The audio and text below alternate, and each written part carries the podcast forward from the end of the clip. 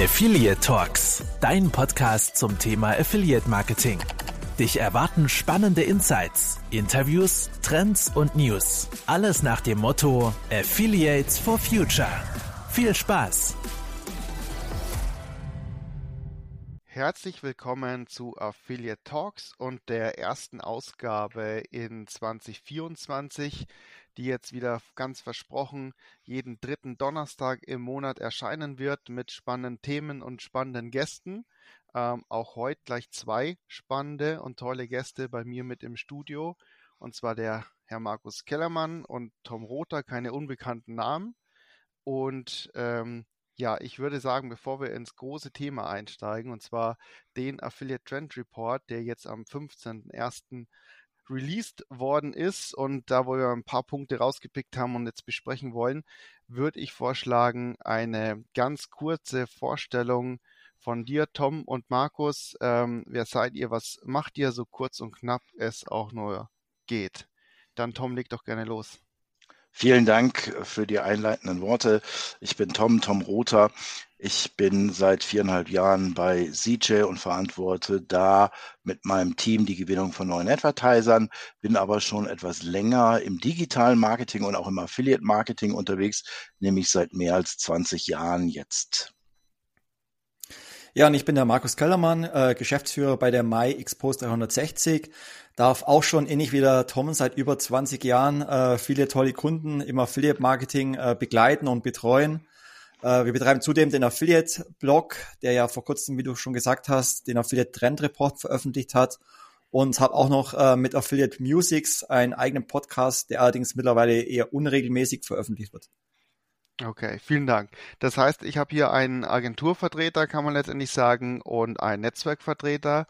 Ähm, das ist auch der Grund, warum ich mir aus dem Trend Report jetzt zum Durchsprechen überwiegend die Themen, äh, die Ergebnisse rausgesucht habe, die eben die Affiliates und die Advertiser äh, gegeben haben, dass wir praktisch über diese Ergebnisse und diese Abstimmung sprechen. Und äh, wie Markus auch schon gesagt hat, ähm, seit dem 15.01 findet ihr über Affiliate Blog eben den Download zum aktuellen Trend Report 2024 wird über 1400 äh, befragten Affiliates, Agenturen, Advertisern eben aus der Branche. Und starten würde ich ähm, mit dem, was die Affiliates als Top-Trend-Thema in 2024 sehen. Das ist natürlich wenig überraschend, ähm, dass KI ganz oben steht. Ähm, tatsächlich aber mit sehr, sehr deutlichem Abstand. Über 70 Prozent ähm, sagen, KI ist das Trendthema eben noch vor der Cookie-less Future mit 48 Prozent und 44 Prozent haben noch angegeben, geringere Umsätze aufgrund von der Inflation. Das wäre jetzt auch meine erste Frage an meine Gäste. Markus, du darfst äh, starten.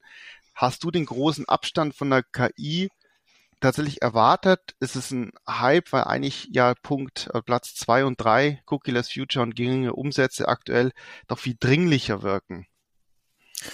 Also mich überrascht es auch nicht wirklich, dass äh, momentan das Thema Künstliche Intelligenz ganz oben steht, bei eigentlich sämtlichen Trendumfragen, nicht nur im Affiliate Marketing, weil es zum einen mittlerweile eigentlich omnipräsent ist, also in, in allen Kanälen, auch bei, bei Google, äh, Meta, TikTok und Co.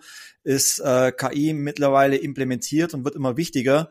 Und ähm, zum Platz zwei und drei, also wenn man sieht, dass die meisten Unternehmen im Affiliate Marketing mittlerweile eben auch First-Party-Tracking oder Server-to-Server-Tracking ähm, nutzen oder umgestellt haben, ähm, waren das halt Themen, die natürlich in den vergangenen Jahren, als mehr darüber diskutiert wurde, ähm, sehr wichtig. Aber die meisten Unternehmen haben bereits das Tracking umgestellt. Und äh, wenn man halt sieht, dass, oder wie schnell die Entwicklung im KI-Bereich mittlerweile ist und dass auch laut Trend Report mittlerweile 78 Prozent der Affiliates und 67 Prozent der Advertiser äh, Tools auf KI-Basis nutzen, dann überrascht mich das jetzt auch nicht, dass das mittlerweile das wichtigste Thema für 2024 ist. Tom, auch die Frage an dich. 70 Prozent äh, Abstand, großer Abstand, KI ganz oben. Für dich auch so völlig klar, dass es so kommen wird? Dass, dass AI oder KI die, das Top-Thema ist, ist wenig überraschend. Etwas überraschender ist sicherlich dieser große Vorsprung, den das Thema vor den anderen halt dann eben hat. Andererseits ist auch AI die größte Veränderung des digitalen Marketings in den letzten zehn Jahren. Und vielleicht ist dieser große Vorsprung auch Ausdruck des Wunsches, ähm, der Publisher nach einem neuen Thema und einem neuen Megatrend, nachdem Tracking und Provisionen jahrelang das Tracking angeführt haben. Der ähm, Markus hat gesagt, vielleicht, dass ich kurz einspringen, ähm, es ist einfach auch jetzt schon viel passiert in Tracking-Umstellung. Das heißt, äh, es ist soweit ein bisschen die Hausaufgaben gemacht worden. Das heißt, das Thema darf auch tatsächlich an Aktualität schon ein Stück weit verlieren, weil für die jetzigen, was kommen wird, ähm, Herausforderungen sind die Hausaufgaben gemacht. Kannst du es als, äh, ja, als Netzwerk so bestätigen? Haben die Advertiser bei euch auch das Tracking umgestellt, die Hausaufgaben gemacht, sodass wir uns auf solche Zukunftsthemen stürzen können? Im Großen und Ganzen ja. Wir haben, glaube ich, auch seit 2022 kein einziges Programm mehr gelauncht, bei dem wir nicht entweder komplett auf serverseitiges Tracking und First-Party-Data-Cookie gesetzt haben oder aber bei diesem ganz, ganz geringen Anteil der neuen Programme, die noch mit browserseitigem Tracking ähm, live gegangen sind, dann entsprechend auch dafür gesorgt haben, dass die Publisher auch fair vergütet werden und für den Ausfall hier kompensiert werden, den diese Browser Restrictions mit sich bringen. Deswegen glaube ich auch, in der Tat, ganz wie Markus auch sagte, dass AI ist einfach das ganz große Thema ähm, und der größte, die größte Veränderung von digitalem Marketing und auch von Affiliate Marketing. Und ich glaube, es sind beide Effekte, die hier mit hineinspielen. Dieser Reiz des Neuen und das Erledigen der Hausaufgaben in dem Bereich Tracking, das, das größtenteils schon passiert ist. Ja. Ich glaube auch, wenn man so AI sich anschaut, dann sprechen wir derzeit viel auch über Generative AI und das ist auch diesem Hype um ChatGPT ge geschuldet. Ich glaube aber, dass wir auch noch ganz andere Ansätze werden, die eher in dem Machine Learning Bereich zu sehen sind, wo sowohl Advertiser, Publisher, Agenturen und Netzwerken ähm, davon profitieren werden, Daten besser interpretieren zu können, daraus umsetzbare Erkenntnisse zu gewinnen und gerade in dem Bereich der Tech-Publisher, glaube ich, wird es bald neue spannende Ansätze geben, die ausschließlich oder zum ganz hohen Teil auf AI basieren werden. Also zum Beispiel ähm, ChatGPT hat er letzte Woche seinen App Store geöffnet. Ich glaube, da gibt es mittlerweile bereits über ähm, drei Millionen GPTs, wie man die Apps, Apps nennt. Und auch das birgt ja nochmal enorm viel Potenzial für Affiliates hier mit eigenen äh, GPTs. Ähm, ja, sagen wir mal, Tools zu entwickeln für Advertiser, ähm, die man vielleicht über Affiliate Marketing auch monetarisieren kann. Ähm, zum Beispiel in München gibt's ja mit, äh, mit den Münchner Online Rebels auch bereits einen Publisher, der sozusagen ähm, Werbemöglichkeiten anbietet in äh, GPT-Plugins. Also ich glaube, da gibt's noch mal ganz viel äh, Umsatzpotenzial auch über, über KI-Publisher. Absolut. Und wenn ich jetzt auf meine alten Tage als Gründer nochmal aktiv werden sollte und dies im Bereich Publisher, würde ich wahrscheinlich drüber nachdenken, mittels AI und Bilderkennung und, und, und ChatGPT ähm, Plugins eine entsprechende Premium Shopping App zum Beispiel zu bauen, die den Usern individuelle Vorschläge zum Beispiel für Fashion macht, basierend auf dem Foto, das sie hochladen und einigen ähm, persönlichen Vorlieben hinsichtlich Kleidungsstil. Also so eine Kombination aus Curated Shopping und Inspiration.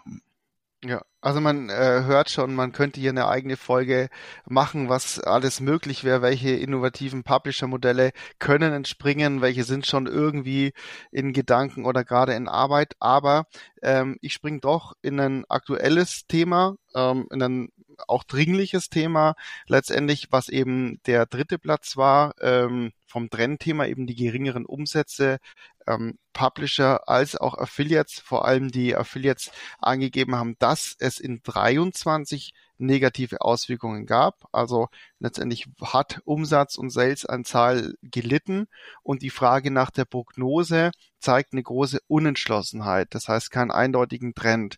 Also es dritteln sich vor allem bei den Affiliates ist es tatsächlich ein sehr genaues Dritteln. Bei Umsätze bleiben gleich, sind steigend oder sinken sogar letztendlich noch weiter. Ähm, und auch grundsätzlich wird sehr vorsichtig angegeben. Wir haben auch die Frage gestellt, wann wird denn äh, letztendlich eine, eine Trendkehr, eine Trendwendung passieren, sind alle sehr vorsichtig, vor allem auf äh, 24, dass es eine Verbesserung gibt. Ähm, gilt tatsächlich eben, wie schon gesagt, für Advertiser und Affiliates. Und daher die Frage an euch, was ist denn eure persönliche Meinung und auch Prognose für die wirtschaftliche Entwicklung in 24 und letztendlich ja für die Affiliate-Umsätze im Speziellen für eure Unternehmen. Ähm, Tom, diesmal darfst du starten. Vielen Dank.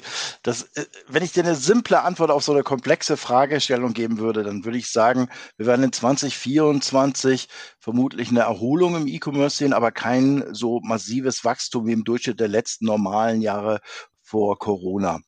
Und wenn es eine etwas ausführliche Antwort noch sein darf, ich glaube, wir haben gesehen, dass E-Commerce in Deutschland um circa 13 bis 14 Prozent rückläufig war in 2024 ich glaube, dieser negative Trend wird es auch für den Bereich E-Commerce in Q1 noch geben.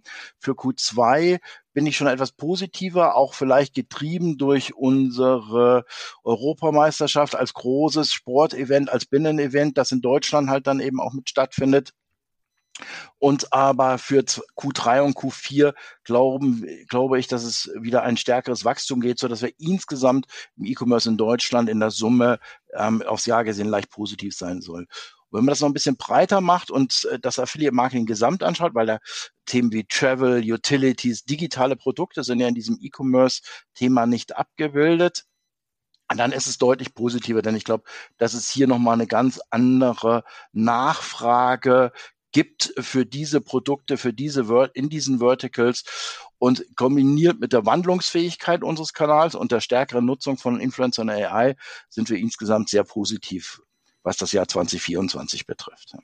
Vielen Dank. Und ich finde, das zeigt sich auch so ein bisschen bei den, wenn ich das noch schon sagen darf, wenn man sich anschaut, wie die Advertiser insgesamt hier halt dann eben das Jahr 2024 bewerten, denn fast 80 Prozent erwarten mehr Umsatz in 2024 und lediglich drei Prozent erwarten weniger Umsatz. Und auch für uns bei CJ, wir erwarten diese Steigerung halt dann eben auch, weil wir sehen, Influencer Marketing wächst, ähm, und gerade auch im, im nationalen und internationalen Marketing ist einfach hier Wachstum für uns möglich und das auch stärker ausfallen wird als der Markt wahrscheinlich. Markus, bevor ich die Frage allgemein an dich weitergebe, ähm, Tom hat jetzt gesagt, die EM vielleicht als großer Treiber.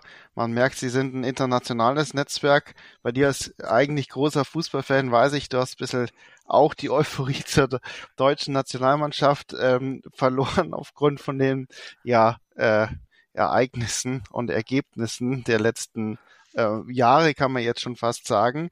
Ähm, siehst du die EM tatsächlich auch für den DE-Markt als äh, Treiber? Und dann natürlich die Frage nochmal ausgeweitet, deine Prognose ähm, in Sachen Affiliate-Umsatzentwicklung und Wirtschaftsentwicklung. Ja, also manche Vorhersagen ähm, besagen, dass die EM eventuell ein Treiber sein könnte. Aber ich tue mich da tatsächlich gerade ein bisschen schwierig, da generell eine wirtschaftliche Prognose für dieses Jahr ähm, zu treffen. Ähm, zum einen haben wir dieses Jahr ein super Wahljahr. Wir haben äh, Wahlen in Ostdeutschland, wir hatten jetzt gerade Wahlen in Taiwan, wir haben äh, Wahlen in den USA. Ich glaube, insgesamt in, in 40 Ländern weltweit gibt es dieses Jahr Wahlen, was insgesamt 40 Prozent der Welt, Weltbevölkerung betrifft. Und das kann natürlich alles Auswirkungen auf, auf die Weltwirtschaft insgesamt haben. Wir haben noch den Ukraine-Krieg, wir haben den Nahostkonflikt. Ähm, wir sind jetzt gerade äh, in die Rezession in Deutschland ähm, gerutscht. Da, auch das hinterlässt natürlich ähm, ja Unsicherheiten bei Verbraucherinnen, bei Verbrauchern, aber eben auch bei Werbekunden. Und ähm, Uwe Storch, das ist der äh, Vorsitzende der Organisation Werbungstreibende im Markenverband und er ist auch äh, Mediachef von Ferrero zum Beispiel, also hat einen sehr guten Überblick generell über Werbebudgets. Der hat vor kurzem in einem Podcast gesagt, ähm, ja, die, die goldenen Jahre sind erstmal vorbei.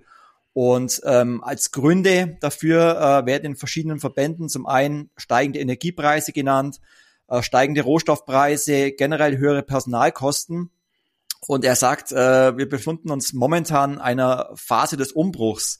Äh, Verbandsmitglieder ähm, gesagt haben, und zwar über 61 Prozent, ähm, dass sie mit einer Verschlechterung der gesamtwirtschaftlichen Lage äh, für dieses Jahr rechnen. Und darauf reagieren natürlich viele werbende Treibende auch mit ähm, strengeren Kostendisziplinen. Das heißt, es wird ganz genau betrachtet, ähm, wie gehe ich mit den Kosten um. Und ähm, was man allerdings sagen kann, dass daraus natürlich der Affiliate-Kanal profitieren kann, weil gerade Affiliate-Marketing natürlich mit seinem äh, performanceorientierten Ansatz nach wie vor der Kanal ist, mit dem die Werbeunternehmen eben sehr transparent skalieren können und eben den Erfolg der Werbemaßnahmen auch direkt nachvollziehen können. Und genau das Thema ist übrigens auch ähm, in ganz vielen Diskussionen momentan ein Thema, also diese angespannte Situation ähm, der, der Werbeausgaben. Ähm, vor kurzem war zum Beispiel eine große Konferenz der Kommunikationsagenturen in Leipzig und ähm, die Aussage eines großen Diskussionspanels war, dass ohne äh, eine Transparenz der relevanten Daten ähm, sich Kampagnen nicht mehr effektiv gestalten lassen. Das heißt, die Unternehmen wollen eigentlich in dieser angespannten Situation mehr Transparenz, äh, mehr Skalierungsmöglichkeiten und das finden sie eben genau im Affiliate-Marketing. Von dem her glaube ich, dass die wirtschaftliche Situation dieses Jahr äh, angespannt bleiben wird, gerade mit diesen ganzen politischen Unsicherheiten weltweit. Aber Affiliate Marketing könnte aus meiner Sicht ähm, ja trotzdem weiterhin der Kanal sein, der vielleicht daraus profitiert. Okay, vielen Dank. Ähm, sehr spannende Antworten auf jeden Fall. Und ja, also natürlich da Prognose ist eine Prognose, die, die berühmte, der berühmte Blick in die Glaskugel. Und äh, sind wir mal auf jeden Fall gespannt. Und ähm, da auch der Hinweis, kommen auch dann nochmal dazu, auch im Trend Report, auch dieses Thema ist der Affiliate-Kanal hier vielleicht auch der ähm, Gewinner oder kann er hier helfen und ähm, weiterbringen? Finden die Antworten dazu im Affiliate Trend Report. Hm, ich gehe jetzt mal in ein Thema Wechsel und zwar ein bisschen spezielleres ähm, für Affiliates. Und zwar fand ich sehr spannend. Ähm, eine große Sorge mit 40 Prozent, ich glaube es war Platz zwei der Affiliates, eine große Sorge ist, bei Google schwerer zu ranken. Da ist jetzt meine Frage an, an dich, Markus. Was denkst du, steckt da dahinter? Wer rankt denn dann mehr, wenn es nicht die Affiliates ähm, sind? Und dann springe ich nochmal zur KI. Ähm, die typischen SEO-Seiten, das Google Ranking, brauche ich das Search in Zukunft noch, wenn ich doch eh als User, als Verbraucher all meine Fragen jetzt nicht mehr Search fragen kann, sondern einfach der KI. Irgendein KI-App-Tool. Also ich denke, dass KI auf jeden Fall bei diesem Umfrageergebnis ähm, mit einspielt, weil das war ja auch die Frage an die Affiliates und viele dieser Affiliates ähm, nutzen ja zum Beispiel auch Suchmaschinenoptimierung, um bei, bei Google äh, zu ranken. Und ähm, Google testet in den USA momentan massiv mit KI. Also sie testen momentan, das Ganze nennt sich Search Generative Experience, also SGE. Und ähm, das Ganze ist sozusagen ein, ein KI-Chatbot, mit dem äh, die Suchenden direkt äh, Google nach ähm, Antworten fragen können.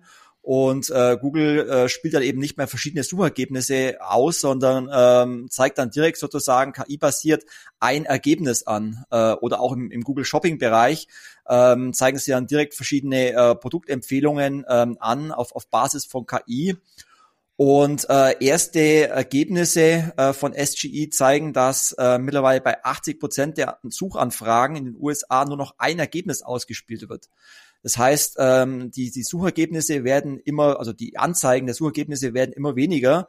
Und auch da gibt es bereits erste Zahlenanalysen, zum Beispiel von Search Engine Land, das ist ja ein großes Forum in den USA, dass ähm, einige Webseiten mit einem Rückgang von bis zu 30 Prozent des organischen Traffics rechnen. Und bedeutet zwar nicht, dass die äh, Suchergebnisse komplett wegfallen, weil über dem Ergebnis ähm, werden trotzdem teilweise immer noch ähm, Webseiten angezeigt. Aber es wird schon bedeutet, dass ähm, die äh, Webseiten zukünftig noch mehr auf guten, hochwertigen, relevanten äh, Content achten müssen, um eben Platzierungen äh, zu bekommen. Und ich denke schon, dass KI äh, generell die Suchergebnisse bei Google oder auch bei Bing und anderen Suchmaschinen äh, verändern werden. Was für mich wiederum bedeutet, ähm, dass Affiliates momentan, die eben Content-Webseiten haben, verunsichert sind, Angst haben. Und da wäre meine Empfehlung, ähm, generell zu schauen, als Affiliate äh, Partner, als Content-Seitenbetreiber, wie schaffe ich es letztendlich noch mehr meine Besucherinnen, Besucher zu binden, dass die gar nicht so sehr über, über uh, Google kommen, sondern direkt die Seite aufrufen. Das funktioniert letztendlich auch wieder mit, mit hochwertigem Content oder vielleicht auch sich einen Newsletter-Verteiler aufzubauen, weil ähm, E-Mail-Marketing oder der Newsletter-Verteiler sind natürlich ein direktes Mittel, um an die ähm, Besucher der Endkunden ranzukommen. Ja, jetzt geht die Frage an dich. Äh, Tom, vielen Dank, äh, Markus, wieder für die äh, spannenden Antworten.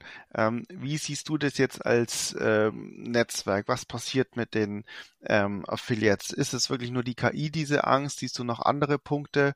Oder gehst du hier tatsächlich ähm, mit, wie sich das entwickeln würde? Also ich gehe sehr stark mit dem mit, was, was Markus auch schon gesagt hat und auf sehe aber auch, dass es auch dieses Thema Herausforderung, wie erreiche ich gute organische Suchrankings, ist ja nicht ganz neu und das hatten wir auch schon vor zehn Jahren als Thema. Und es ist ja auch nicht nur ein Thema, das die Publisher betrifft, sondern Markus hat es auch schon gesagt, sondern auch die Advertiser und deren Umsätze, die sie über Organic Search halt eben erreichen wollen. Und natürlich wird es auch Publisher-Modelle geben, die davon stärker betroffen sind und andere, die davon etwas unabhängiger halt dann eben sein werden. Also wenn ich als Influencer aktiv auf TikTok bin oder auf Insta, dann wird mich das weniger halt dann eben ähm, beeinflussen, als wenn ich hier halt eben eine content-orientierte Seite habe oder aber vielleicht äh, im Voucher- und Couponing-Bereich aktiv bin und insbesondere über, über Suchbegriffe, die aus Markenbegriff und dem Wort, Coupon, Voucher, Rabatt, was auch immer halt dann eben, hier halt dann eben zusammengesetzt werden, entsprechend ranke und hieraus meinen Traffic mit generiere was Markus gesagt hat, ist genau auch das, was, was wir sehen. Also SGI, also die Google Search ähm, Generative Experience, ist vielleicht mit die größte Herausforderung für Publisher und Advertiser. Und insbesondere, wenn es Google gelingt, das noch mit E-Commerce-Features zu verbinden und so den Sale direkt auf der Ergebnisseite der Suchanfrage zu generieren, dann ist das eine ganz, ganz große Veränderung, die wir in dem organischen Ranking mit sehen werden.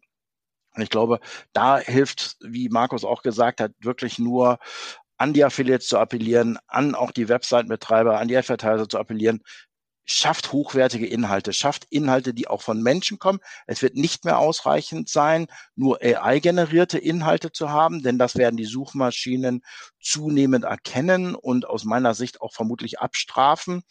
Und ähm, diese äh, von Menschen erstellten Inhalte, die für Menschen erstellt werden, die rücken weiter in den Fokus. Und ich glaube, das wird halt dann eben auch die Lösung sein für all diejenigen, die auf Content und auf SEO als Traffic-Quelle setzen. Ja, da ist natürlich auch eben, was macht eben parallel die ähm, AI und die Ergebnisse. Äh, wie Markus schon gesagt hat, teilweise kommt nur noch ein Ergebnis. Da ist natürlich die Frage, befriedigt es den User? Ist es denn das richtige Ergebnis? Oder ähm, stellt er eben die Frage und schaut aber trotzdem, was äh, spuckt mir jetzt den Search noch zusätzlich aus? Vielleicht auch eben gerade dieses Anzeigen von mehreren Optionen, sich sein Umfeld, seine Webseite zu suchen, ähm, zu sehen, okay, der kreiert den Content, ähm, der versteht mich, da hole ich meine Informationen her. Also das wird natürlich ähm, spannend, wie viel Vertrauen die User, die Verbraucher gleich in die KI setzen ähm, und wie sich das letztendlich ähm, entwickelt und wie gut die KI tatsächlich die Antworten liefern kann, ähm, um ja weiteres Suchen oder weiteres Recherchieren für den Verbraucher vielleicht tatsächlich abzukürzen. Warten ist natürlich auch die Frage, wie letztendlich die, die Datenschutzbehörden oder die Wettbewerbsrechtler mit dem Thema umgehen, weil wenn Google zukünftig nur noch ein Ergebnis ausspielt, ähm, was besagt das über Wettbewerbsrecht? Ähm, wer bestimmt denn, ähm, ob dieses eine Ergebnis ähm, genau das Richtige ist? Ich habe dann gar keine Auswahl mehr zwischen unterschiedlichen Anbietern. Ist da eine Suchmaschine noch eine Suchmaschine? Ist da eine äh, Google Shopping noch eine Preisvergleichsseite? Also da werden, daraus entstehen natürlich auch viele Fragen ähm, und es wird sich zeigen, wie das ganze Thema auch dann zukünftig weitergeht. Absolut. Und ich hoffe auch, dass die Verbraucher da entsprechend mündig sind und das halt dann eben nicht honorieren, wenn ich nur noch ein einziges Suchergebnis bekomme. Denn vielleicht ist das nicht das T-Shirt, das ich haben wollte. Vielleicht ist das nicht der Preis, zu dem ich das T-Shirt haben wollte.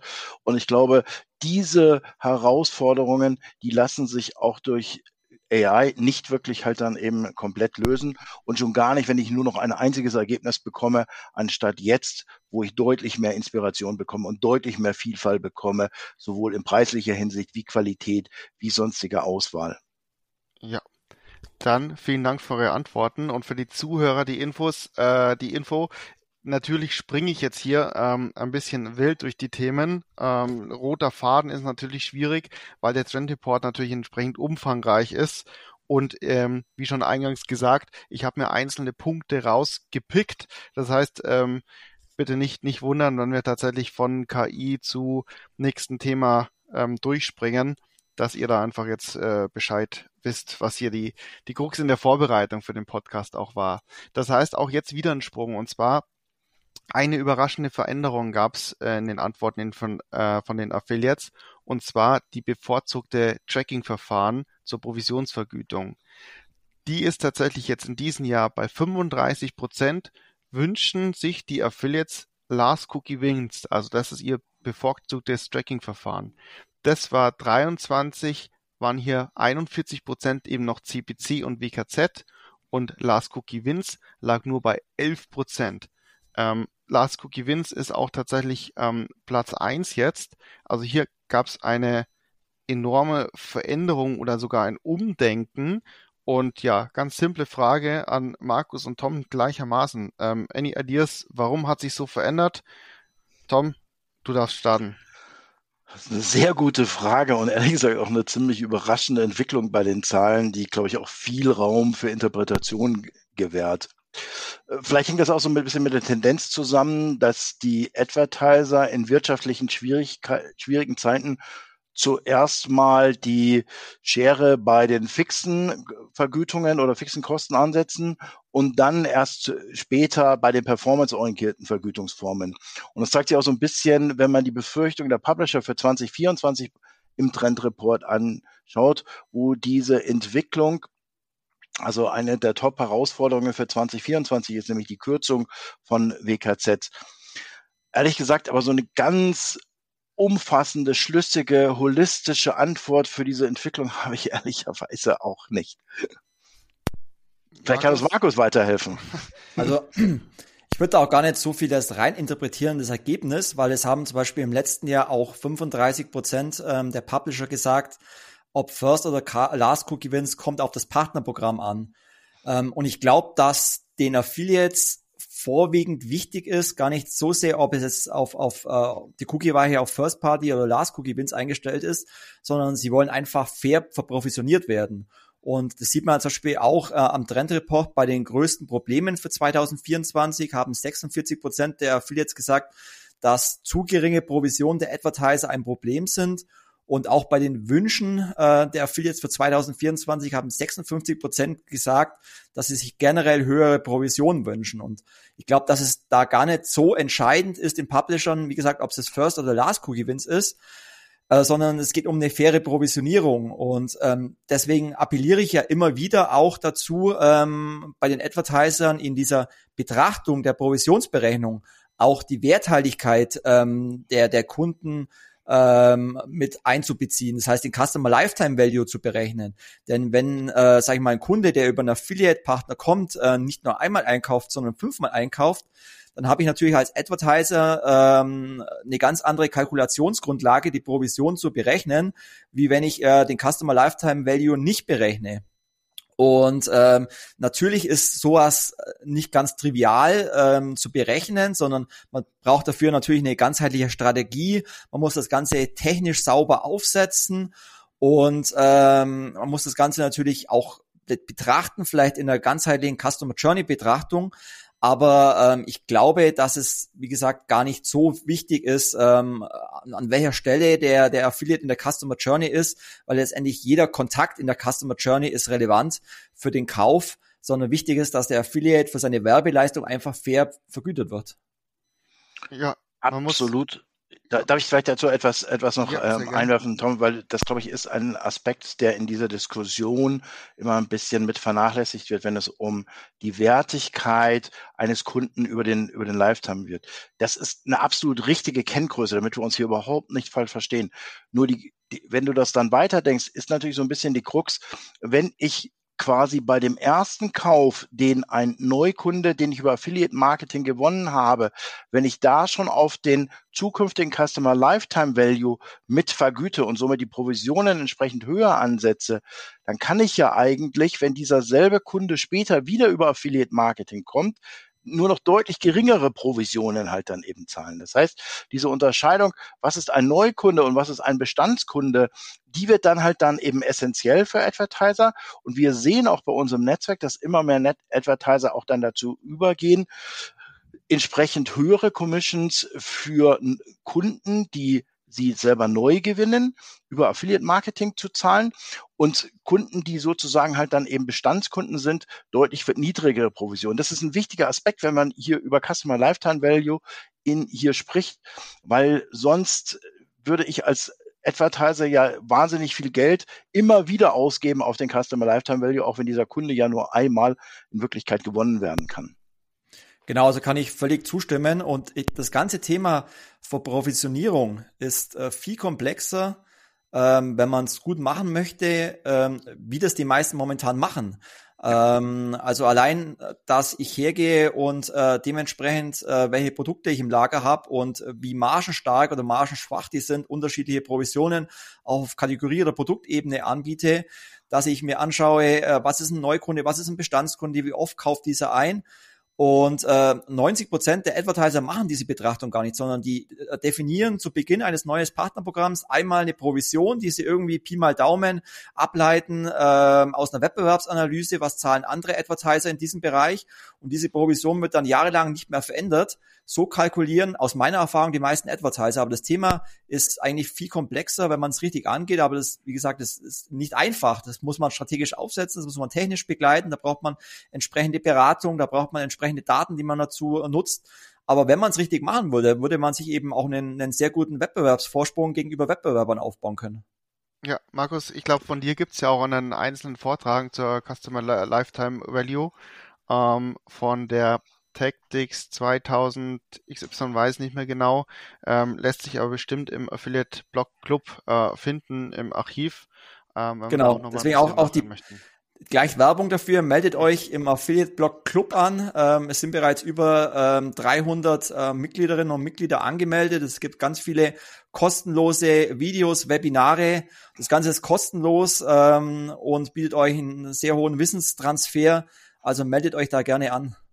Ja. Jetzt muss ich auch noch einen kleinen Werbeblock leider einwerfen und dann sind wir auch gleich. Wir nutzen genau halt dann eben auch, auch so ein Tool. Wir sehen, dass das wirklich sehr gut ankommt bei den Advertisern und bei den Publishern, indem man nämlich dort individuelle Commissions basiert auf Regeln, die genau solche Dinge mit abbilden. Ist es ein Neukunde? Ist es ein Bestandskunde? Ähm, ist es ein margenstarkes Produkt? Ist es ein margenschwaches Produkt? Ähm, abbilden können und das auch in Echtzeit halt dann eben mit zurückspielen, sowohl für den Advertiser wie auch für den Publisher, so dass beide halt dann eben auch wissen, was ist der Traffic, der am meisten Umsatz generiert für den Advertiser, aber natürlich auch für den, für den Publisher. Und wenn du diese Konvergenz hast aus strategischen Zielen des Advertisers mit der Vergütung der, der Publisher, dann hast du halt eben eine hohe Deckungsgleichheit in den Zielen und damit wahrscheinlich auch in der Vorgehensweise. Werbeblock Ende. Das ist kein Werbeblock. Du bist als Tom von Siege eingeladen und natürlich sind Einblicke in euer Netzwerk erlaubt in neue Tools, ähm, die natürlich äh, Fragen beantworten und auch dazu äh, beitragen. Äh, ich möchte aber auch noch eine These als äh, langjähriger Account abgeben.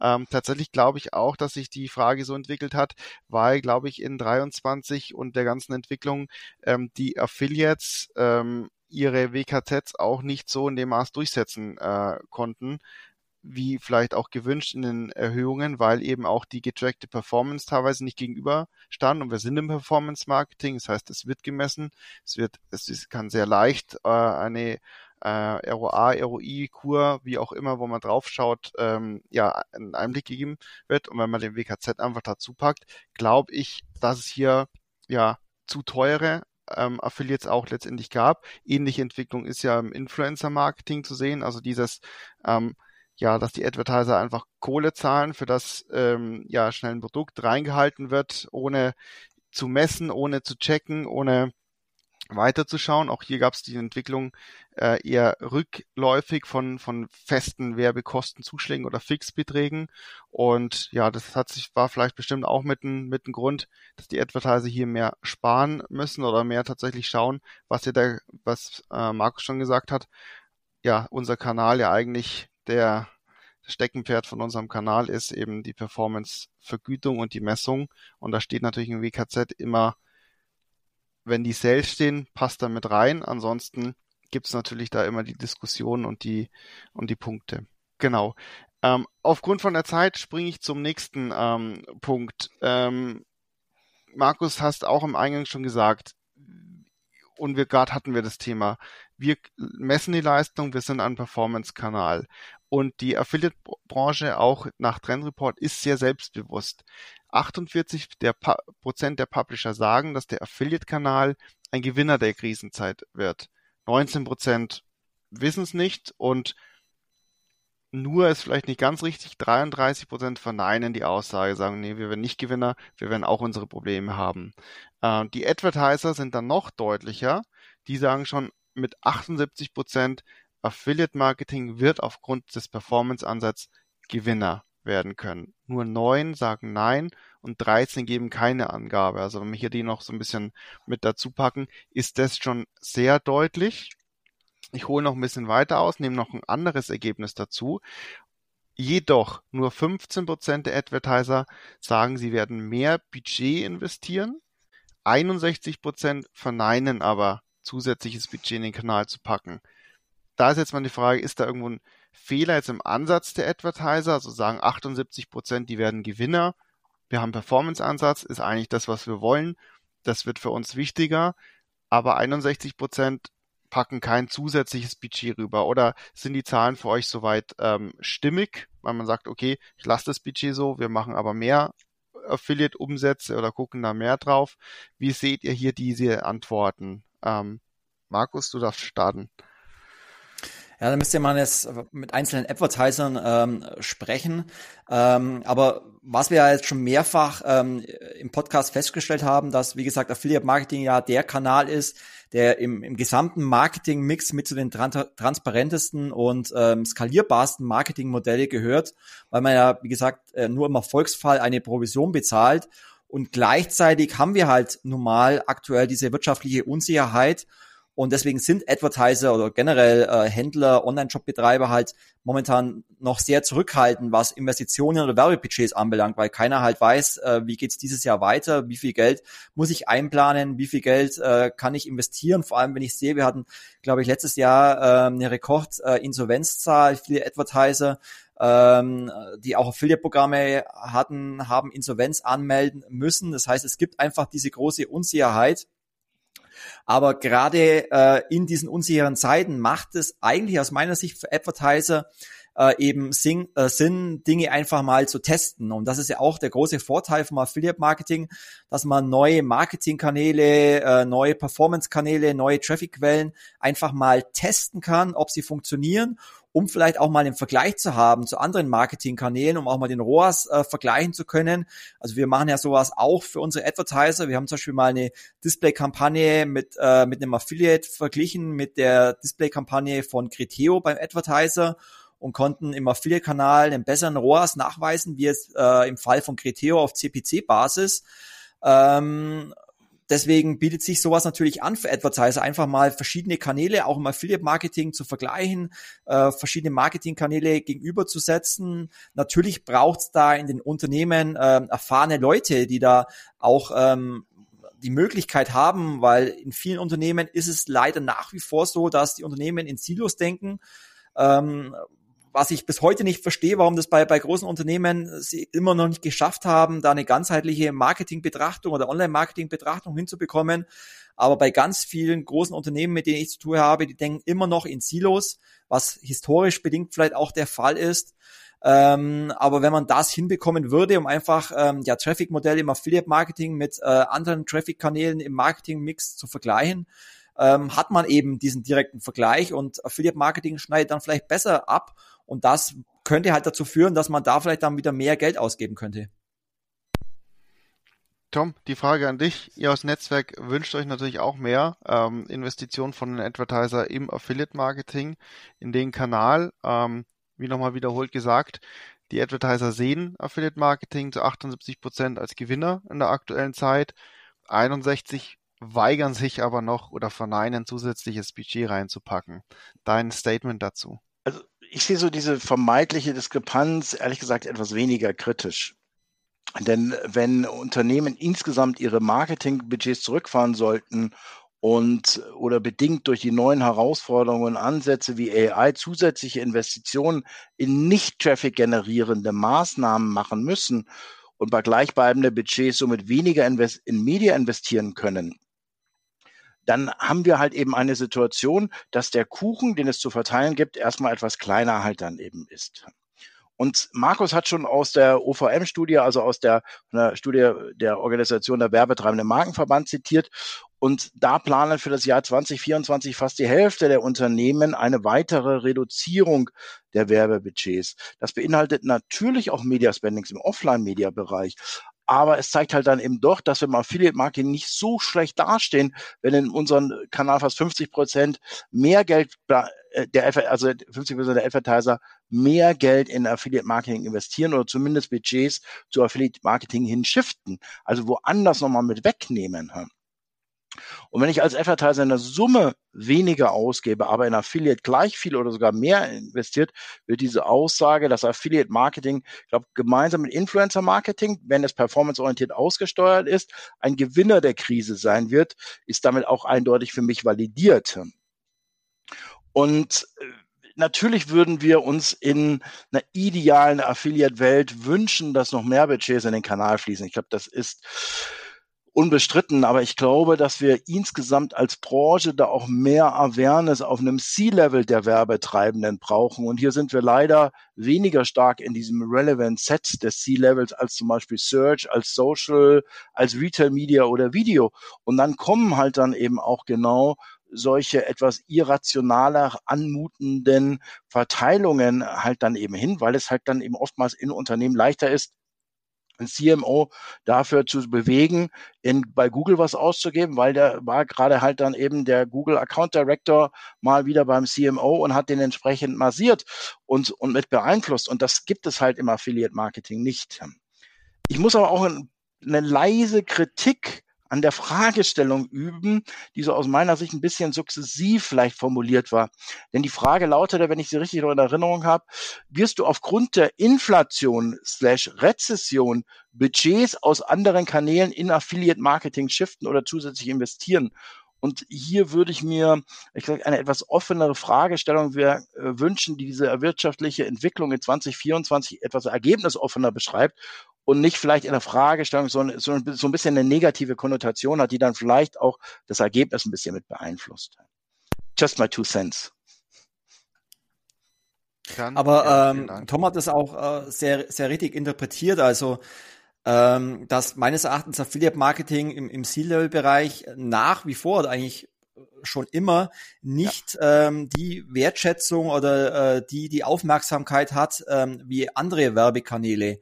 Ähm, das liegt sicherlich an, an vielen Faktoren. Einer sicherlich, das geht ja auch aus dem Trendreport hervor, dass äh, bei den meisten Unternehmen Affiliate Marketing am Online-Marketing-Umsatz nur fünf bis zehn Prozent ähm, ausmacht. Da gibt es sicherlich andere Kanäle, die ähm, äh, wie Paid Media oder Paid Social, die einen wesentlich höheren äh, Umsatzanteil haben oder eben vor allem auch äh, Display Marketing.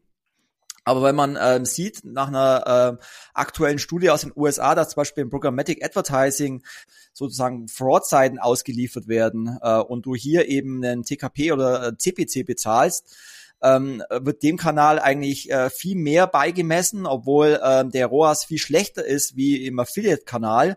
Und aber die Frage ist halt, wie schafft man es, das C-Level zu, zu erreichen? Und das geht eigentlich nur mit äh, Aufklärungsarbeit, mit Gattungsmarketing. Äh, ähm, da ist sicherlich auch der, der BVDW gefordert, aber auch sicherlich ähm, die Expertinnen und Experten unserer Branche, um hier ähm, ja, Fachartikel, Gastbeiträge in Horizont B und V und Co. zu schreiben, um eben ähm, ja das, dieses positive Image, was ja Affiliate Marketing ähm, tatsächlich hat, oder diese Innovation Innovationskraft, die Affiliate Marketing hat, einfach auch tagtäglich ähm, zu fördern und eben ähm, ja auf ein, auf ein anderes Level zu heben.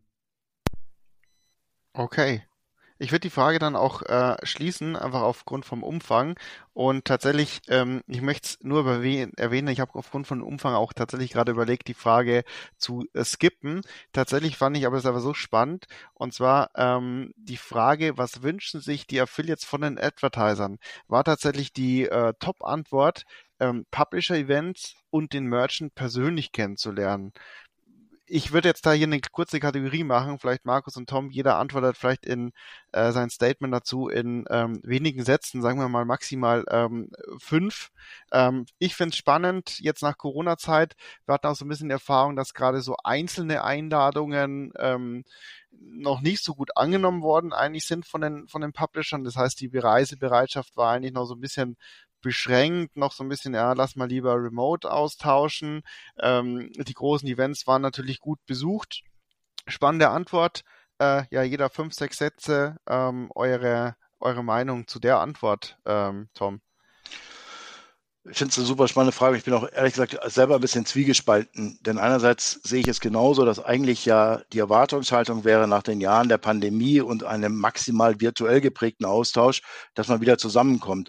Und das zeigt sich eigentlich auch bei den Events, auf denen wir vertreten waren, angefangen von der OMR über die Affiliate Tactics, die Affiliate Conference und auch bei unseren eigenen Events wie die CJU, unserem Travel Event, unserem Fashion Afternoon dort gab es halt dann eben einen sehr regen Austausch zwischen den Publishern und den Advertisern. Und das scheint diese These oder diesen Wunsch, der hier halt dann eben als einer der Top-Wünsche ist, ähm, zu befeuern. Deutlich pessimistischer bin ich auch, zum Beispiel, wenn es um diese sogenannten Incentives für Top-Publisher geht, wie sie in der Vergangenheit auch im Telco-Bereich zum Beispiel gang und gäbe waren. Und das ist heutzutage kaum mehr verträglich mit internen Compliance-Vorgaben auf Publisher- und Advertiser-Seite. Und zum anderen, glaube ich, halt, ist es auch wenig effizient, so eine Reise zu machen, um einen einzelnen ähm, Advertiser zu, zu sehen, zu sprechen und sich auszutauschen. Deswegen Branchenevents und interne Veranstaltungen von Agenturen oder Netzwerken, die eine relevante Anzahl von Publishern und Advertisern zusammenbringen, aus denen gehört aus meiner Sicht auch die Zukunft. Markus, siehst du es ein bisschen mhm. ähm, anders. Jetzt nehmen wir es doch ein bisschen aus, aber es ist doch einfach auch äh, spannend, gerade so einzelne Einladungen oder doch auf den großen Messen-Events zusammenkommen. Wie interpretierst du die Frage? Wie siehst du die Antwort? Also das Compliance-Thema, äh, was Tom angesprochen hat, spielt da tatsächlich mit rein. Ähm, das war vor äh, drei, vier, fünf Jahren äh, noch nicht so stark verankert in Unternehmen, wie es mittlerweile ist. Also wir merken es jetzt schon, wenn zum Beispiel Payback, die eine Loge haben in der Allianz Arena, äh, Advertiser einladet, dass die teilweise nicht mehr hingehen ähm, dürfen. Das war früher nicht so. Und zudem hat man, glaube ich, schon gemerkt, dass ähm, nach Corona, ähm, also zum einen Publisher Events ähm, zurückgegangen sind und es meines Erachtens in dieser Corona-Zeit viele Advertiser einfach auch verlernt haben, mit den Affiliates persönlich einfach auch zu netzwerken, weil es kamen in der Zeit auch viele neue Affiliate-Managerinnen und Affiliate-Manager dazu, die das vielleicht noch gar nicht so von früher kannten, wie es, wie es früher in dem Umfang der Fall war. Und äh, wir hatten ja äh, im letzten Jahr selber ähm, mehrere Publisher-Events, die wir begleiten durften, unter anderem äh, von Vodafone, wo wir das ist natürlich ein Riesenevent, äh, auf der IDA waren in Dänemark äh, mit, mit 15 Top-Publishern und es ist natürlich schon nochmal was anderes, wenn der Advertiser mehrere Tage am Stück seine Vertriebspartner mal live kennenlernt. Das äh, fördert natürlich die Beziehung ungemein. Wir hatten da auch Workshops zusammen mit den Publishern und, und Vodafone, die wir begleitet haben, um da gemeinsam an, an Themen zu arbeiten.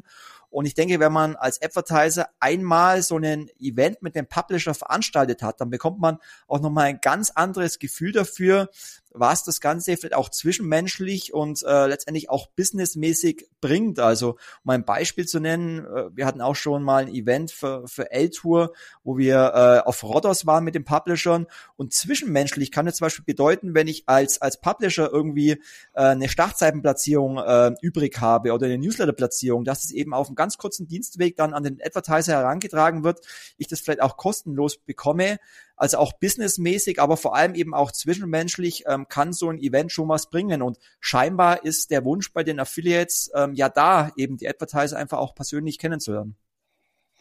Ja. Hat Oder könnten wir vielleicht noch stundenlang drüber sprechen, aber ich glaube, ja. ja.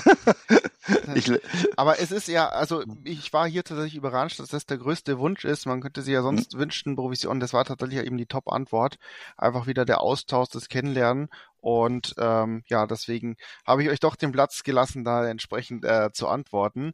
Ähm, jetzt switchen wir ähm, wir hatten ganz ein, eingangs den äh, Stop-Thema aus Affiliate-Sicht. Jetzt haben wir es aus Advertiser-Sicht. Auch hier ähm, wenig überraschend, die KI steht mit 74 Prozent ähm, ganz vorne. Da über ähm, vielleicht ein spannender Fakt, ähm, im Vorjahr war es noch auf Platz 8 mit 27 Prozent. Also sieht man, wie schnell jetzt dieses äh, Thema KI einfach groß geworden ist und nach vorne gerutscht ist. Ähm, auch hier die Info, 65 Prozent der Advertiser nutzen schon Tools, auch überwiegend zur Content-Entstellung. Aber, und das ist vielleicht für entspannend für die Branche, das, da geht dann auch meine Frage hin, ähm, statt zur Content-Entstellung die Advertiser werden die KI auch eben für Chatbots nutzen. Jetzt schon an zweiter Stelle nach Content-Entstellung mit 24 Prozent. Da vielleicht die Frage an ähm, euch beide. Seht ihr den Chatbot als eigenen Kanal, auch der empfiehlt, vielleicht auch dadurch dann Käufe generiert? Ähm, letztendlich auch im richtigen Augenblick, wie On-Site ähm, Publisher eben ähm, im richtigen Augenblick den richtigen Intensive nochmal an den, an den User rausgeht, den richtigen Rabatt spielt, äh, ist das dann vielleicht als eigener Kanal und auch nochmal eine Gefahr, sage ich mal, oder eine Herausforderung für unsere Affiliates, dass Advertiser auf einmal sagen, unser Chatbot ist ein Kanal, hier äh, letzter Kontakt und bekommt auch ein Stück Kuchen oder Last Cookie Wins, vielleicht sogar alles. Markus, wie siehst du ähm, Chatbots Entwicklung bei Advertiser und für uns im Affiliate-Kanal von Relevanz? Also ich glaube, dass wir zukünftig ähm, immer mehr Chatbots in den Online-Shops sehen werden, vor allem auch KI-basiert. Ich glaube, äh, Flixbus, Otto und weitere haben ja schon ein, ein KI-Chatbot, wo du sozusagen die, die Antwort äh, direkt von, von der KI bekommst und nicht mehr von dem Callcenter-Mitarbeiter. Teilweise werden sogar in den Callcentern, also telefonisch, ähm, äh, schon mit, mit äh, KI äh, geantwortet, ohne dass der, äh, der, der Kunde oder die, äh, der Kunde das Ganze äh, mitbekommt, dass es eine KI ist. Und ähm, ja, was, was das Tracking anbelangt oder die Messung äh, über Chatbots, äh, da sehe ich es eigentlich ähnlich äh, wie zum Beispiel in Callcentern, also wo ich ja äh, ein Call-Tracking implementieren sollte, um damit die Affiliate-Sales zu messen. Oder wenn ich als Advertiser eine App habe, dann ist es wichtig, da ein In-App-Tracking zu haben. Und äh, genauso sehe ich es eigentlich bei Chatbots. Das heißt, auch da muss ich eigentlich ein Tracking implementieren, denn letztendlich äh, egal über welchen Kanal der Kunde kommt, also sobald ein Kunde über einen Affiliate-Partner kommt und im Online-Shop einkauft, dann äh, sollte diese Bestellung aus Sicht des Affiliates ähm, dem Kanal Affiliate Marketing und letztendlich dem Affiliate auch zugewiesen werden, äh, weil letztendlich hat der Affiliate in dem Fall eine äh, Werbeleistung erbracht, er hat den Kunden in den Online-Shop geführt, er verdient eine faire Provision und dann ist es eigentlich egal, ob der Kunde jetzt online im Shop abschließt oder im Callcenter anruft und die Bestellung dort abschließt oder in der App kauft oder in, über einen Chatbot einkauft. Es muss letztendlich jede Transaktion auf der Website, egal in welcher Form, muss eigentlich gemessen werden. Tom, wie siehst du Chatbots äh, in unserer Affiliate-Branche? Chance, Gefahr, unrelevant?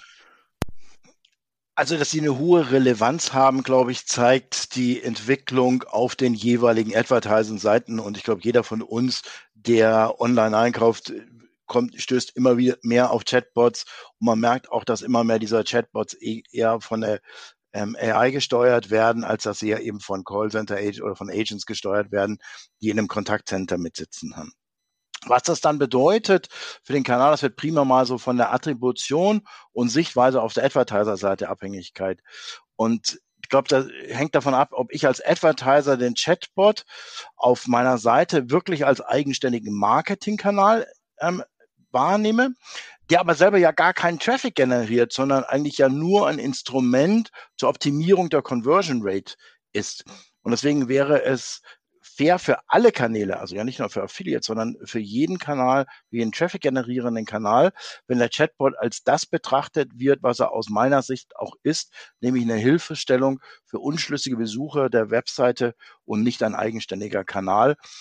Und selbst wenn jemand halt dann eben ein Advertiser diesen als Kanal sieht, dann wäre es, äh, bin ich absolut bei Markus, fair, wenn es sozusagen ein durchgängiges Tracking der ursprünglichen Traffic Source wäre und die entsprechend dann halt dann eben auch als Kanal in, mit attribuiert wird und äh, sowohl bei Affiliate wie bei anderen Kanälen, dass da eine klare Zuordnung gibt, was nun wirklich halt dann eben der initiale Ausschlag für diesen Erfolg, der dann zu, der dann final vielleicht dem Chatbot zugeschrieben mhm. wird, aber was halt der zuführende Kanal war. Ja, vielen Dank da für euren Input. Fand ich auf jeden Fall sehr, sehr spannend. Ähm, ich möchte jetzt über Platz zwei der Top-Themen der Advertiser sprechen. Attribution und Customer Journey Tracking ist hier Platz zwei, das größte, also als Trendthema. Da ist natürlich jetzt spannend, dass sich im Gegensatz zu den äh, Top-Tracking-Wunsch von den Affiliates ein bisschen auftut, die sagen, wir wollen eigentlich äh, jetzt wieder überwiegend Last Cookie äh, Wins. Die Advertiser äußern diesen Wunsch, war jetzt eigentlich ein Thema, das ja schon seit Jahren, zig Jahren letztendlich auf äh, Konferenzen rauf und runter. Es gibt aber tatsächlich immer noch in der Praxis sehr wenig ähm, ja, Programme, die tatsächlich ein umfangreiches Customer Channel Tracking anbieten. Man muss auch sagen, tatsächlich die Netzwerke bieten äh, standardgemäß noch sehr wenig letztendlich da an, das leicht und schnell äh, umzusetzen, können natürlich nur auch einen Teil ähm, übernehmen, ähm, in, äh, was die Integration natürlich angeht. Daher also meine Fragen, haben wir hier woher kommt dieser Interessensunterschied? Sind es dann vielleicht die Affiliates, die das ganze Thema auch bremsen? Oder kommen wir jetzt da endlich 2024 mal ein bisschen in die, in die Sachen und, und pushen und es wird ein bisschen verbreiteter des Customer Journey Trackings, ähm, dynamische Attribution, wie man es auch nennen mag. Ähm, Tom, deine Gedanken dazu? Ja, also ehrlicherweise glaube ich, wenn wir die oder wenn ihr die Umfrage wiederholen würde zum heutigen Datum und somit Nachverkündigung von Google zur Einschränkung des Tracking in Chromes, wir vielleicht sogar schon ein anderes Ergebnis bei den Trends hier eben hätten. Denn ohne konkret korrektes Tracking kann es keine saubere Attribution geben. Und da das zu dem Zeitpunkt der Umfrage noch nicht bekannt war, äh, kann ich so diese Einschätzung der Advertiser hinsichtlich der, der Wichtigkeit einer sauberen Attribution über alle Kanäle und das Kanal durchaus nachvollziehen. Denn gerade so in Zeiten von einem hohen Budgetdruck habe ich als Wettbewerb, als Advertiser ja einen großen Wettbewerbsvorteil, wenn ich weiß, welcher Teil meiner Media Spendings den größten Einfluss auf meinen Online-Erfolg hat. Allerdings gehört es auch zur vollständigen Wahrheit, dass jeder, der sich in der Praxis mit Attribution schon mal intensiver beschäftigt hat, weiß, wie unfassbar komplex dieses Thema ist und welche komplexen mathematischen Modelle auch dann dahinter stehen, ähm, die so je nach Gewichtung der einzelnen Faktoren auch sehr unterschiedliche Ergebnisse bringen können. Ich sage, bin ich deswegen ein bisschen pessimistisch und skeptisch, was die flächendeckende und korrekte Umsetzung von Attribution betrifft. Und im Übrigen sehe ich auch eher diese, die, die Gemeinsamkeit bei den Advertisern, auch bei den Publishern und Agenturen und Netzwerken, wenn es bei der Bewertung von AI als wichtigste Veränderung im Affiliate Marketing geht, als vielleicht eine unterschiedliche rollenbedingte Unterschiede bei der Sichtweise, ähm, was die Bewertung von Attributionen und Last Cookie Wins betrifft. Ich glaube, das ist normal auch, dass wir in einem Umfeld eben agieren, in der es verschiedene Player gibt, die natürlich auch aus ihrer jeweiligen Rolle heraus teilweise auch unterschiedliche Ansätze und Interessen haben. Ähm, wichtig ist, dass wir es zum Schluss so zusammenbringen, alle gemeinsam, dass daraus halt dann eben etwas entsteht, was Mehrwerte auf allen Seiten generiert. Aber ich, wie gesagt, Attribution, ich glaube, das wird auch in 2024 nicht das Thema sein, dass das ganz, ganz, ganz, ganz oben stehen wird. Das ist wahnsinnig komplex, wahnsinnig aufwendig und ähm, wird deshalb, glaube ich, nicht nur hinter KI, sondern auch noch hinter anderen Themen zurückstehen. Markus, wie siehst du das? Äh, Netzwerk ist bisschen zögerlich. Ähm, wie siehst du es jetzt vielleicht auch als, als Agentursicht für, für unsere Kunden? Wie, wie wird sich das entwickeln 2024? Wie groß wird die Nachfrage sein? Und auch wirklich auf Seiten der Kunden, ähm, Advertiser dann auch das tatsächlich anzupacken, weil das stimmt natürlich, was Tom gesagt hat. Das ist natürlich in gewisser Weise komplex.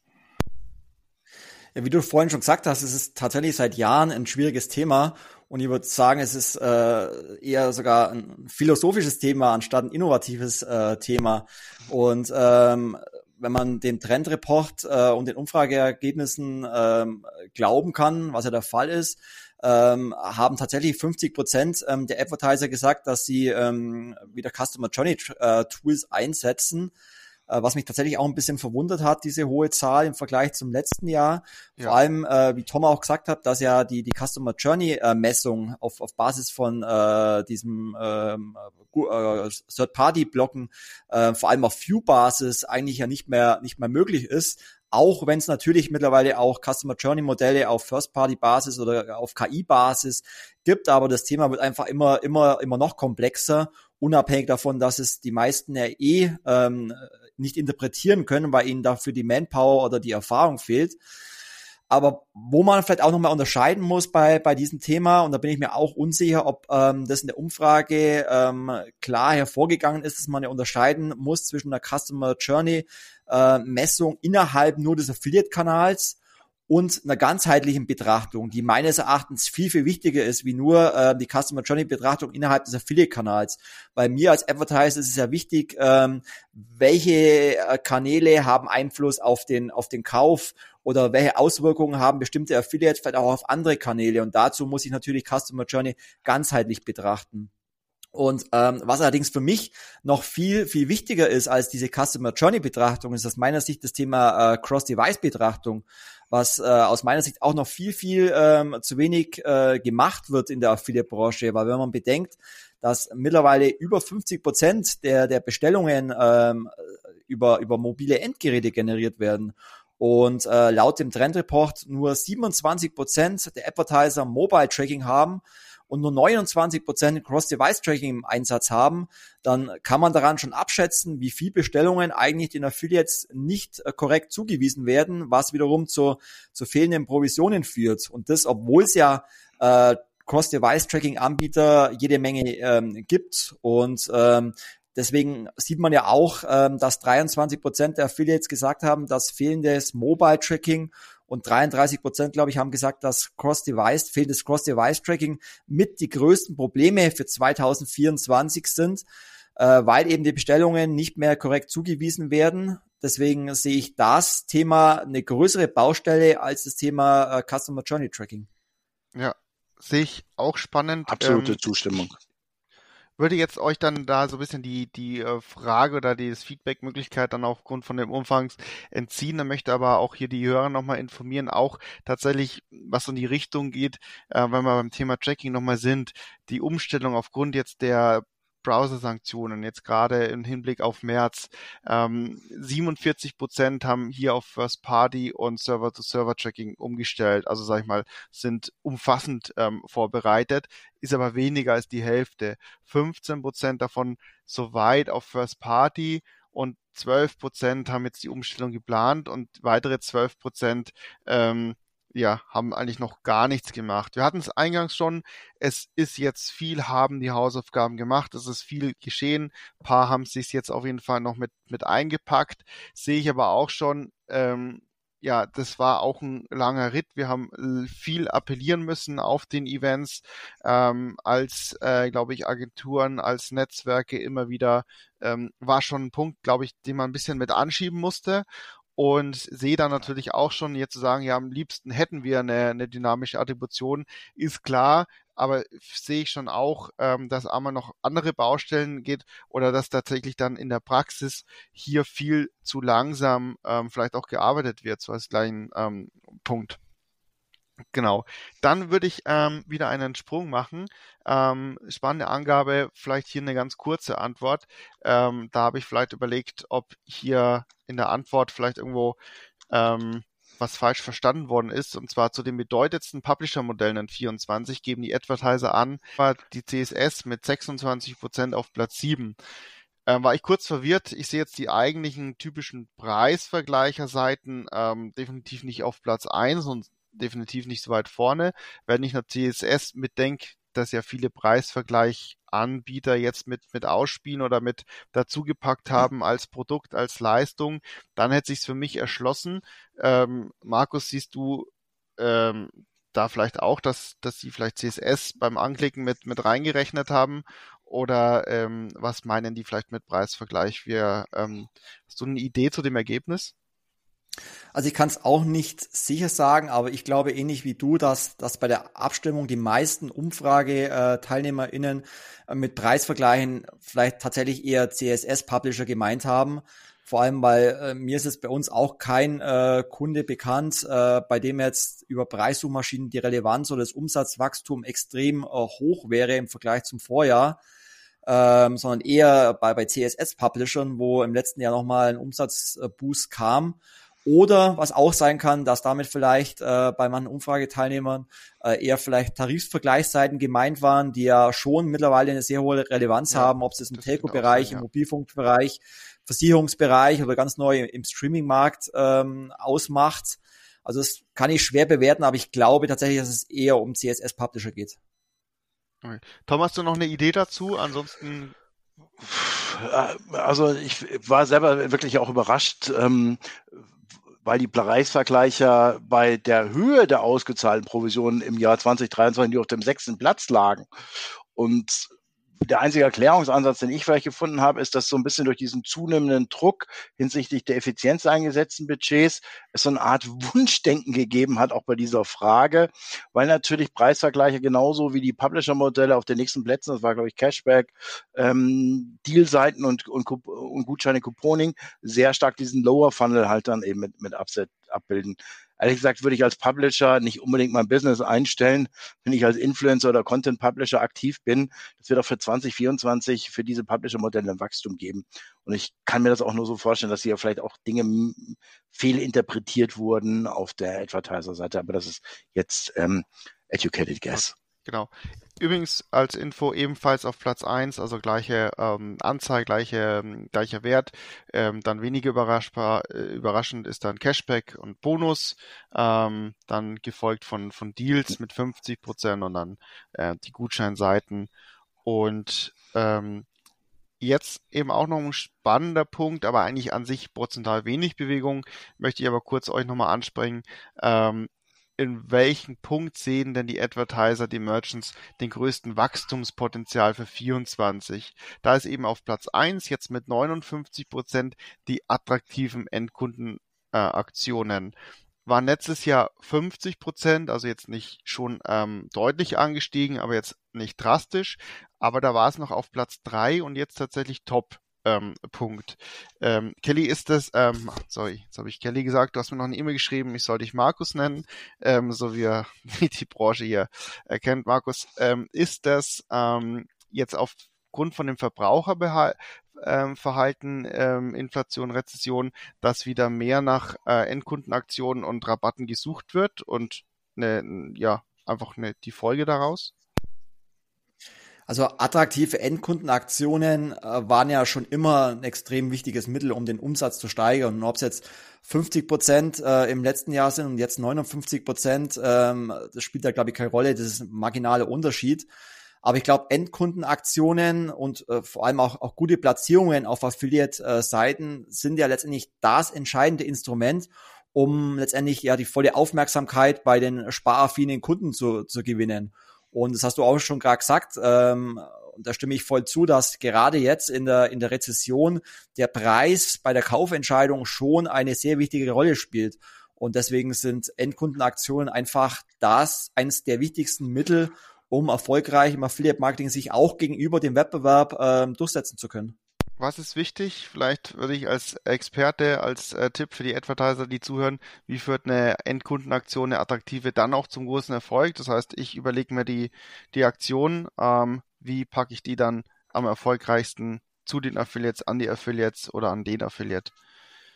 Also wichtig in dem Zusammenhang ist na natürlich, du musst den Endkunden äh, catchen damit, du musst ihn dazu bringen, dass er letztendlich in den Shop kommt, weil er den Preis oder das Produkt interessant findet. Aber was natürlich schon in dem Zusammenhang auch wichtig ist, ähm, das muss natürlich das Ganze auch finanziell für den Advertiser passen. Also es, äh, und da komme ich wieder auf, die, auf das alte Thema zurück, Customer Lifetime Value Betrachtung. Weil es bringt mir ja nichts, wenn ich jetzt als Advertiser bei, bei MyDeals, sage ich mal, eine Rabattaktion äh, mache, ähm, nur um damit ähm, ähm, ganz viele Kunden zu gewinnen, die danach wieder nie wieder einkaufen, sondern ich musste ja schaffen, diese Kunden äh, zum Stammkunden zu machen und den After Sales zu stärken. Und das ist ja der, der heilige Gral, wenn ich es schaffe, dass, dass Kunden über den Affiliate-Kanal kommen und dann langfristig bei mir bleiben. Ähm, dann, dann habe ich ja viel höhere Umsätze, viel höhere äh, Provisionen, die ich bezahlen kann. Und äh, es bringt mir ja nichts, wenn ich mit Rabatten um mich werfe, äh, keine Margengewinne habe, der Kunde nur einmal einkauft. Ich brauche auch hier, wie in vielen, vielen anderen Bereichen, eine strategische Herangehensweise. Ich muss mir vorher überlegen, was möchte ich erreichen? Möchte ich einfach nur Abverkauf machen über Aktionen? Möchte ich einfach nur vielleicht ein neues Produkt einführen mit einem günstigen Preis? Aber letztendlich muss ich mir immer überlegen, wie schaffe ich es, Kunden, die über den Affiliate-Kanal kommen, langfristig zu binden, um damit meinen Gesamtumsatz zu steigern? Das alles ähm, in, einer, in einer gewissen Marge, das alles mit finanziellen Rahmenbedingungen, die sowohl für den Affiliate als auch für den Advertiser ähm, tragbar sind. Und das, das braucht, da braucht man eine Strategie dazu. Affiliate-Marketing ist kein Kanal, den man einfach mal so startet und dann, dann einfach äh, laufen lässt. Das kann man natürlich machen, aber damit wird man langfristig nicht zufrieden sein, nicht erfolgreich sein, sondern man muss das Ganze ernsthaft angehen. Man braucht eine Vollzeitperson, die sich nur um den Kanal Affiliate Marketing kümmert. Wenn ich das nicht habe, dann sollte ich mir einen Berater holen oder eine Agentur. Aber wenn ich Affiliate Marketing ernsthaft und professionell betreiben möchte, dann brauche ich da wirklich auch eine Strategie dazu. Vielen Dank. Tom, an dich die Frage. Markus hat jetzt ähm, das auch nochmal angesprochen, wie wichtig das letztendlich ist, ähm, ja, Neukunden, den ich durch Affiliate gewinne, dann zum Bestandskunden ähm, zu machen. Das ist eben viel Hausaufgaben, viel Arbeit für den Advertiser. Ähm, mal trotzdem die Lupe gesetzt auf diesen Punkt. Ähm, erster Sale, die Generierung von einem Neukunden eben durch eine attraktive Aktion oder halt eben nicht nur den Neukunden, gegebenenfalls auch einen ähm, ja, Initialkauf zu erwecken beim Verbraucher. Wie könnt ihr als Netzwerk hier die Advertiser unterstützen? Was habt ihr hier für Tools? Was habt ihr für Support? Eben die ähm, Endkundenaktionen, die ein Advertiser sich überlegt oder ähm, auch ähm, durch Beratungen damit mit ausführt, tatsächlich dann entsprechend klug erstmal zu platzieren auf den Affiliates, dass es eben zum Sale kommt, zur Transaktion, die ich dann eben, wie Markus schon gesagt hat, ähm, ja dann ganz äh, frisch bewerten muss und am besten Bestandskunden aus den, aus den Kauf mache? Absolut äh, spannende Frage und ich äh, kann da Markus nur halt dann eben zustimmen, dass das natürlich genau der heilige Gral ist. Und wenn wir jetzt halt das über den Affiliate-Kanal hinaus eben betrachten und uns einmal anschauen, was in 2023 im E-Commerce los war, dann sieht man, dass genau die Firmen halt dann eben ein Problem hatten. Und Markus hat auch die hohe Anzahl der Insolvenzen schon angesprochen. Die Firmen haben ein Problem gehabt, die den Kunden immer wieder neu über Paid-Kanäle generieren mussten und nicht halt dann eben über ein funktionierendes CRM halten konnten und Wiederverkäufe mit initiieren konnten. Und vor allem dann, wenn das Ganze auch noch vielleicht dann ähm, kapitalintensiv war, dann sind diese Unternehmen ähm, schneller über die Klippe gegangen, leider, als es ähm, gut ist für die Branche insgesamt. Wenn wir jetzt nochmal so zurückkommen auf den Kern einer Frage, wie unterstützen wir unsere Advertiser? Wir versuchen ihnen zu helfen, so diese richtige Balance aus Abverkaufsorientierung, die wichtig ist, um kurzfristig Umsätze zu generieren und auch Markenwert halt dann eben zu finden. Denn diese ständige Promotion mit vielleicht Preisnachlässen und, und, und ähnlichen Aktionen ist natürlich langfristig schon schädlich auch für einen Retailer, weil ich meine Kunden ja dann so erziehe, immer nur dann zu kaufen, wenn es eine Aktion halt dann eben gibt. Und erst recht gilt das für eine Marke in so einem Premium- oder Luxury-Umfeld. Und hier hilft dann genau halt dann eben Tools, wie ich sie vorher schon angesprochen hatte, die entweder erlauben, Kundenwert oder Vergütungen zu generieren in Echtzeit, die genau dem Wert dieses Kaufes entsprechen, weil es vielleicht ein Neukunde ist, weil er ohne ähm, Voucher gekauft hat, weil er ohne Coupon gekauft hat, weil er ein margenstarkes Produkt gekauft hat. Das kann man ganz anders halt dann eben vergüten, als wenn es ein wiederkehrender Kunde ist, der dann halt dann eben nur ähm, ein stark rabattiertes Produkt mit einer geringen Marge kauft, dann kann ich hier halt dann eben auch in der Provision anfangen.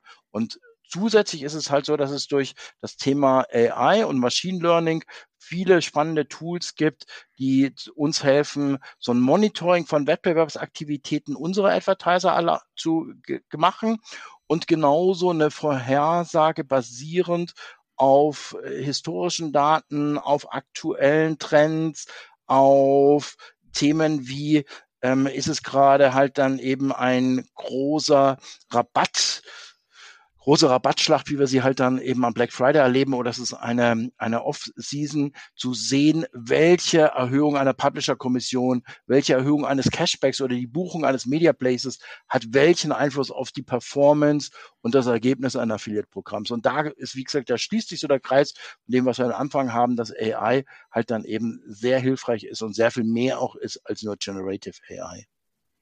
Vielen Dank. Wir kommen jetzt zum letzten Punkt, den ich aus dem Trend Report mitgebracht habe. Und zwar die äh, Erwägung eines Netzwerkwechsels von Advertiser, von Merchants.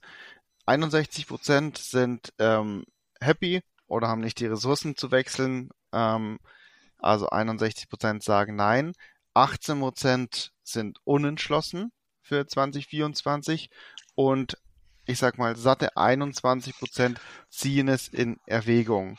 Ähm, jetzt haben wir viele Wünsche, Anforderungen schon gehört. Ähm, Markus, an dich zuerst die Frage, welche Anforderungen muss deiner Meinung nach ein Netzwerk aktuell in 24 ähm, erfüllen, um attraktiv zu sein und dann entsprechend auch neue Advertiser gewinnen zu können aus den 21 Prozent, die auf dem Markt sich umgucken dieses Jahr? Also ich weiß es nicht genau, was ein Netzwerkwechsel äh, bringen kann, ähm, aber da wird, werden die jeweiligen Advertiser schon ihre Gründe vielleicht haben. Ähm, generell versuchen wir als Agentur ja die Kunden immer unabhängig zu beraten. Das heißt, das Netzwerk ist für uns als, als Berater der Advertiser hauptsächlich der technische Dienstleister, der sozusagen die Provisionsvergütung und das Tracking gewährleistet. Das ist auch jetzt gar nicht despektierlich gemeint, sondern eher sehr wertschätzend, weil das Tracking ja eigentlich auch der wichtigste Faktor im Affiliate Marketing ist. Aber was für uns entscheidend ist, ist ja vorwiegend die Zusammenarbeit zwischen dem Affiliate-Partner und dem Advertiser, weil die letztendlich den Traffic ähm, vermitteln. Ähm, aber dennoch gibt es natürlich ähm, Netzwerke, die vielleicht für bestimmte Kunden eher relevant sind als andere, weil sie vielleicht für diesen Advertiser in einem ganz bestimmten Segment ähm, aktiv sind, also zum Beispiel jetzt Finance Ads für den Finanzmarkt oder, oder andere Beispiele. Aber was mir natürlich schon wichtig ist als, als beratende Agentur, ist, dass sich, oder wäre mein Wunsch, dass sich die Netzwerke natürlich weiterentwickeln müssen. Also vor allem technologisch, was die Leistungsmessung anbelangt. Wie gesagt, die, die Netzwerke äh, liefern das Tracking, das muss natürlich immer State of the Art sein, das muss mit allen Browsern äh, funktionieren, das muss mit allen, ähm, mit allen ähm, Technologien funktionieren aber eben auch ähm, was die Integration von äh, KI-Tools anbelangt, also dass es äh, ein Predictive Analytics gibt, also Hochrechnungen für die Umsätze, um bessere Budgets kalkulieren zu können, dass es die Möglichkeit von äh, KI-Werbemitteln gibt, dass es äh, Fraud-Erkennungstools gibt. Ähm, das wäre auf jeden Fall äh, mein Wunsch an die Netzwerke. Und äh, wir sehen natürlich schon, dass wenn man Affiliate-Netzwerke jetzt in Relation setzt zu anderen Werbenetzwerken wie jetzt TikTok, Meta, Google und Co., dass die anderen natürlich da schon einen riesigen Vorsprung haben. Ähm, aber das wäre auf jeden Fall mein Wunsch, dass sich die Netzwerke da auch weiterentwickeln. Vielen Dank. Tom, magst du noch mal einen Schluck Wasser nehmen oder gut durchschnaufen? Äh, jetzt ist deine Zeit gekommen. Ähm, 21% ziehen es Erwägung, das Netzwerk zu wechseln, 18% unerschlossen. Dein Part, warum sollte ein Advertiser mit euch, bei euch durchstarten? Du darfst loslegen. Ja, vielen Dank für diese lang ersehnte Möglichkeit zum Sales Pitch. Und wenn wir unsere Advertiser befragen, warum sie zu CJ gewechselt sind oder warum sie uns in einem so hohen Maße treu bleiben, denn bei uns ist die Retention Rate nicht 61 Prozent, wie das vielleicht anscheinend bei anderen Netzwerken ist, sondern bei uns liegt sie irgendwo bei 95 Prozent der Advertiser, die hier halt dann eben äh, bei uns bleiben dann hören wir immer wieder drei Themenfelder und das deckt sich auch sehr, sehr stark mit dem, was, was Markus gesagt hat. Ähm, zum einen ist es sicherlich diese hohe Expertise in einem bestimmten Bereich, die wir in unseren ähm, Client Development Teams haben und auch die entsprechende Erreichbarkeit und der, und der Service-Gedanke, den wir hier halt dann eben mit haben. Ähm, und unsere Teams sind dann nicht nur halt dann eben ein Ansprechpartner und ein Advisor für unsere Advertiser und für unsere Agenturen, sondern auch ein Sparingspartner und die hinterfragen auch einmal den Status quo, wenn es notwendig und sinnvoll ist.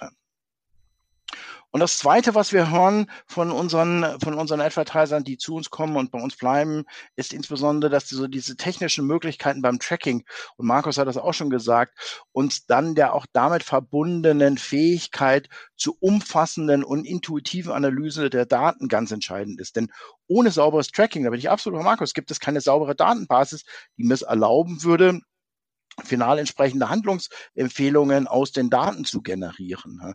Und wie Marke schon sagte, wir setzen ganz viel auf, auf Generative und, und Predictive Analytics, ähm, also auf Predictive Analytics, um eben genau solche Vorhersagen machen zu können. Und werten nicht nur, wie gesagt, halt dann eben alte historische Daten aus, sondern ähm, es ist viel, viel komplexer inzwischen und viel, viel genauer damit auch geworden.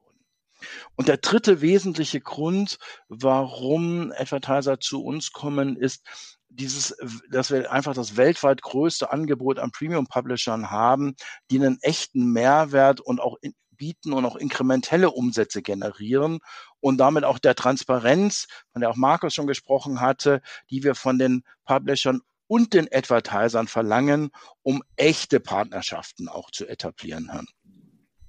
Und es gibt sicherlich noch hunderte andere gute Gründe, ähm, warum Advertiser zu uns kommen wollen die spare ich mir jetzt halt dann eben auf, gerne auch für ein individuelles Gespräch mit allen interessierten Advertisern und Agenturen.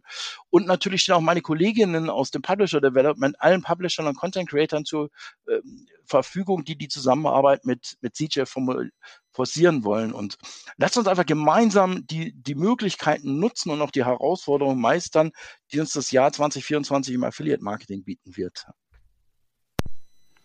Vielen Dank.